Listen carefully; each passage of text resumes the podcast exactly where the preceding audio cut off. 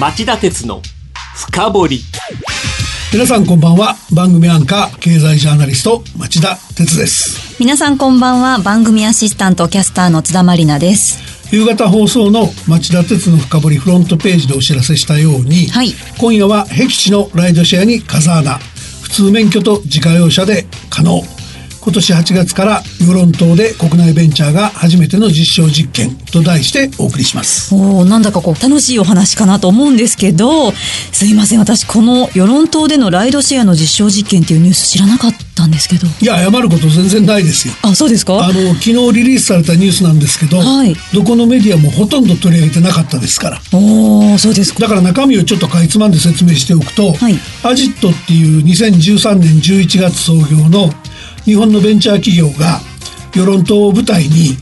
今までに日本で例のない普通免許しか持たないドライバーが自家用車を使って行うライドシェアの実証実験をやるっていう話です。はい。小さな会社の小さな実験なんですけども、はい。世界最大手のウーバーなんかがせっかく日本に上陸したのに本来のライドシェアサービスを諦めてしまって、はい。タクシーの配車サービスに重点を移そうとしているような中ですから公共交通手段の維持が難しくて移動手段がなくなりそうだって言われてる僻地にとって巧妙になりそうな話なんですよね。おーそうなんですねじゃあこの番組で取り上げるこのニュース特ダネみたいなものですか？ちょっと大げさですけどね。そうですか。それでは CM の後詳しく伺いましょう。この番組は ANA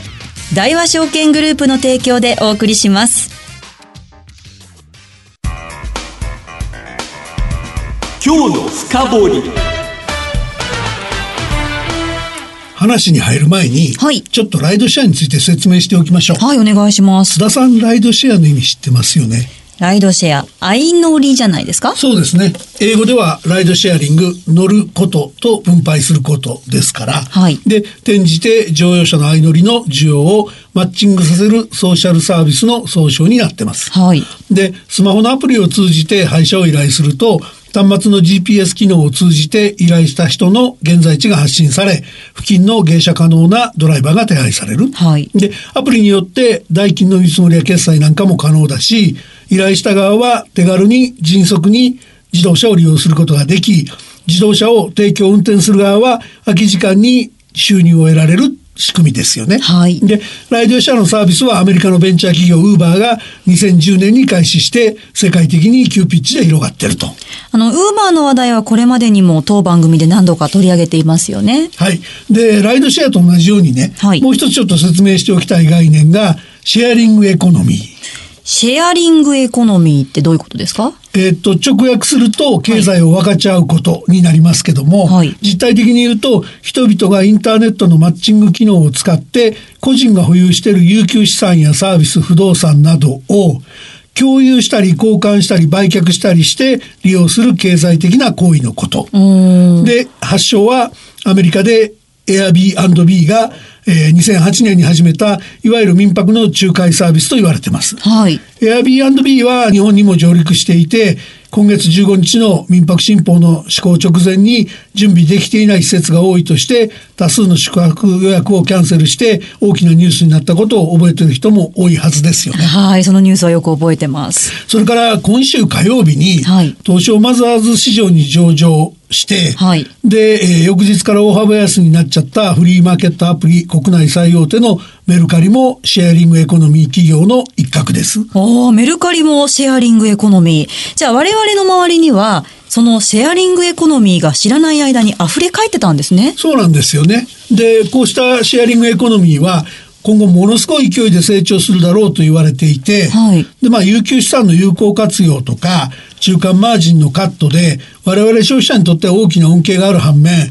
製造業などにとっては物が売れない時代が来るんじゃないかとかですね、それからそのあるいは GDP、国内総生産みたいな指標が取り方を変えないと、経済の実態が見えなくなるんじゃないかってなことが言われてるのが今の状況ですね。ああ、なるほど。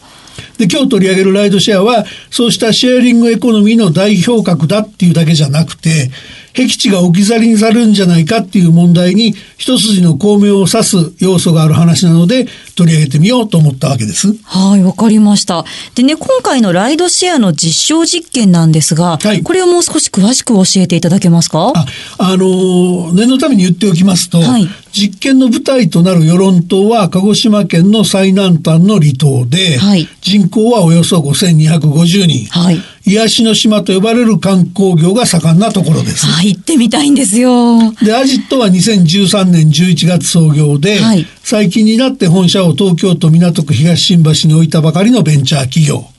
代表取締役は吉金博正さんといって、資本金は1億2290万円という独立系の会社です。はい。それで木曜日の発表によると、はい与論島は大潮の干潮時だけに出現する幻の白い砂浜、百合ヶ浜なんかが人気で、ええ去年は3年前より3割以上多い7万3204人の観光客が訪れたんです。はいはい。ところがですね、はいはいバスが1路線、はいタクシーが8台しかないので、少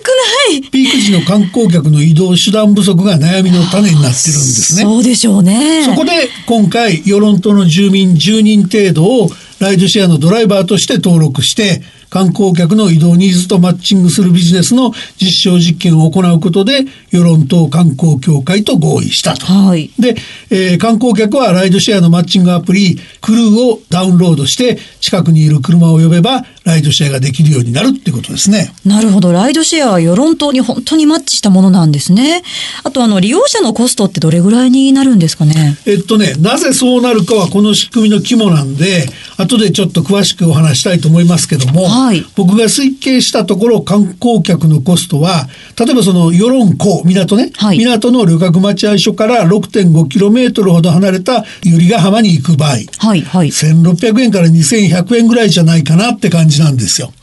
で、内訳はね、はい1回につき保険料込みで40円のアプリの使用料。はい。それからガソリン代の実費。はいこれは国交省の通達で排気量1.5リッターの乗用車だと65円になります。はい。で、プラス謝礼。謝礼。1500円から2000円くらいかなと思うんですよね。はいで、これに対して既存のタクシー料金は配車アプリ全国タクシーで調べてみると2620円なのでおー500円か1000円ぐらい安い価格で移動できるんじゃないかなと思われます。はい。で、アジットは実証実験がうまくいけば9月から本格サービスに切り替えたいと説明してます。なるほど。あの、ちょっともう一個聞きたいのが、はい町田さんがそもそもこのアジット社の進める今回のライドシェア実証実験に関心を寄せられている理由っていうのはどこにあるんですかあのね、二つあるんですけどね。はい一つはそのウーバーの失敗をちゃんと勉強してるんじゃないのと、この会社。はいそのつまり、当初マッチングアプリ使ったライドシェアの本格展開で、はいタクシー業界の崩壊を意に介さないような振る舞いをしちゃったわけですよ、ウーバーは。はい。それでタクシー業界が政治を巻き込んで、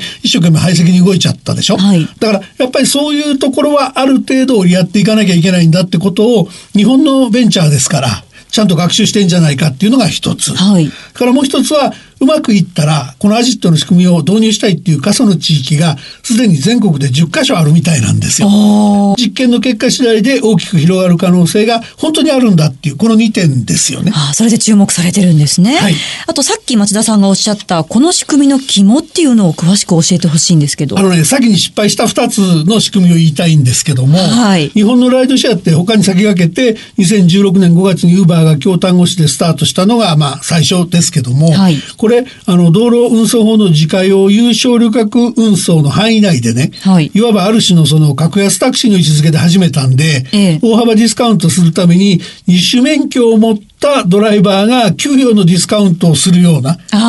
で、そんなことに応じてくれるドライバーの確保なんかが前提で、続いてますけど、あまり大きくは外に広がっていかないわけですね。はい。それから、結果的にだから、ウーバーはもう、タクシー会社と組んだ配車アプリの方に専念しようよって感じになっちゃってるでしょ？そうですね。それは以前番組でもご紹介した通りですよでね。もう一つ、まあ、これもうまくいってないって言うと怒られるんだけども、ええだけど、その、兵庫県の養父市で今年の5月から始まった地元住民のうん自家用車を使うケースも有名なんですけど、はい。これ地元のタクシー会社3社と観光協会で構成する NPO 法人が運営するもので、まあ、運賃も通常のタクシーの6、7割程度、すごいねって注目されてるんですけど、ええ。けど、これやるにはね、国家戦力特区の指定とか、はい結構大掛かりな対応が必要で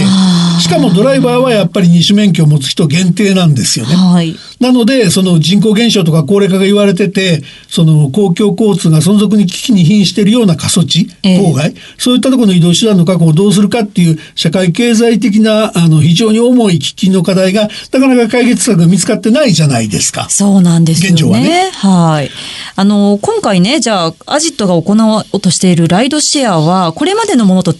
べて、こう、一体どこが違うんでしょうか？あの法律的にはですね、はい今回アジットが世論党でやるのは国交省が今年3月にこそっと出したはい。自動車局旅客課長通達、はい。道路運送法における許可または登録を要しない運送の対応についてってした感想なんだけどね、はいこれこれに基づくもので、はい利用者からもらうのが営利の運賃じゃなくて、はい実費プラス任意の謝礼っていう立て付けなんですよ。ああ、なるほど。で、あの、車は自家用車でもいいやとか、はいドライバーは二種免許なくても普通免許持ってればいいよっていう、すごく汎用性の大きいものになってんですね。はい。だからうまくいけば様々な地域での普及が期待できるんじゃないかって言ってるわけ。なるほど。普通免許でいいとなると、高齢化、過疎化が進んでいる地域では、すぐにでも取り入れたいようなシステムですよね。でしょ？で、シェアリングエコノミー全体で考えてもね、ええ消費者のコスト削減という巨大なメリットがある反面で、どうしても既存の産業のビジネスモデルを破壊しかねない、失業なんか発生させかねない、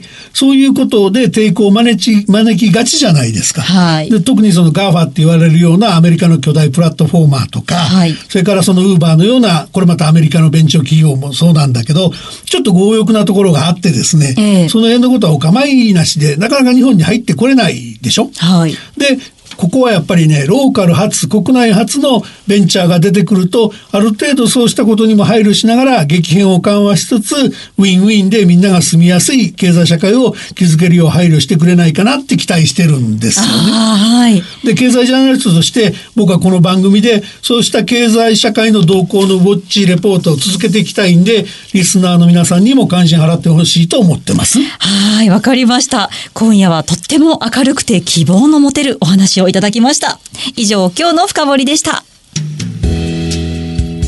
町田鉄の深掘り今夜は、僻地のライドシェアに風穴、普通免許と自家用車で可能。今年8月から世論党で国内ベンチャーが初めての実証実験と題してお送りしました。番組への感想、質問などありましたらぜひメールでお寄せください。メールはラジオ日経ホームページ内の番組宛てメール送信フォームからお送りください。番組をお聞きのあなた、来週も徹底的に深掘ります。それではまた来週です。さようなら。さようならこの番組は ANA 大和証券グループの提供でお送りしました。